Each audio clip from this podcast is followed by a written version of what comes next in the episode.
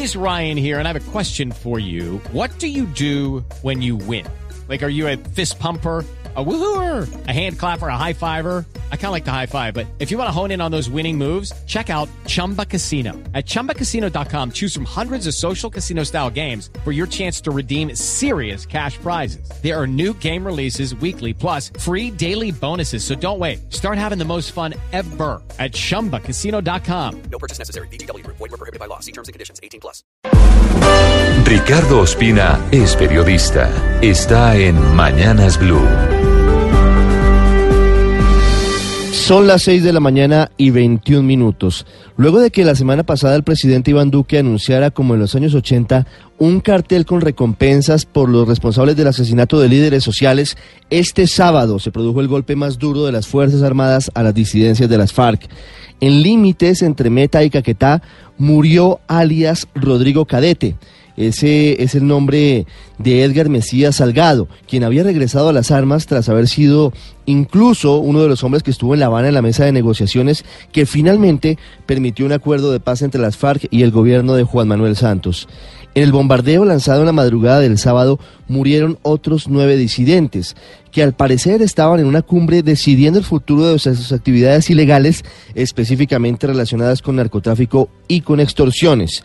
Cadete era uno de los hombres duros del bloque sur de las FARC, cercano al tristemente recordado Mono Jojoy y responsable, entre otros, de la toma de Mitú y de Miraflores.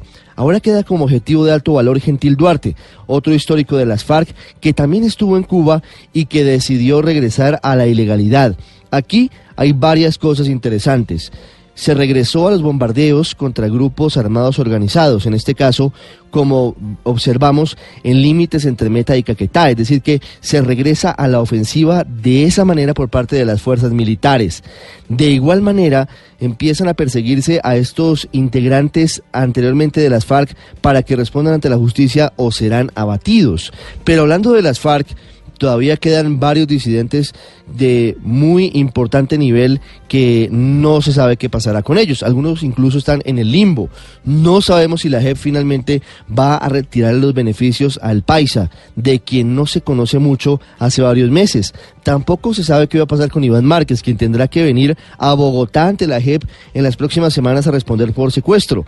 Esa será la verdadera prueba ácida de saber si ellos están o no entre los grupos disidentes. Y para completar todo el cuadro relacionado con las FARC, esta parte, hablando de disidentes, quienes están hoy en el limbo, y otros que regresaron de Estados Unidos. Alias Sonia, Anayibe Rojas Valderrama, la primera guerrillera de las FARC extraditada a Estados Unidos, recuperó la semana pasada su libertad y acaba de conceder la primera entrevista en libertad al periódico El Espectador. En nombre de las FARC y en nombre de ella pide perdón por todos los crímenes y delitos cometidos durante su permanencia en ese grupo armado ilegal.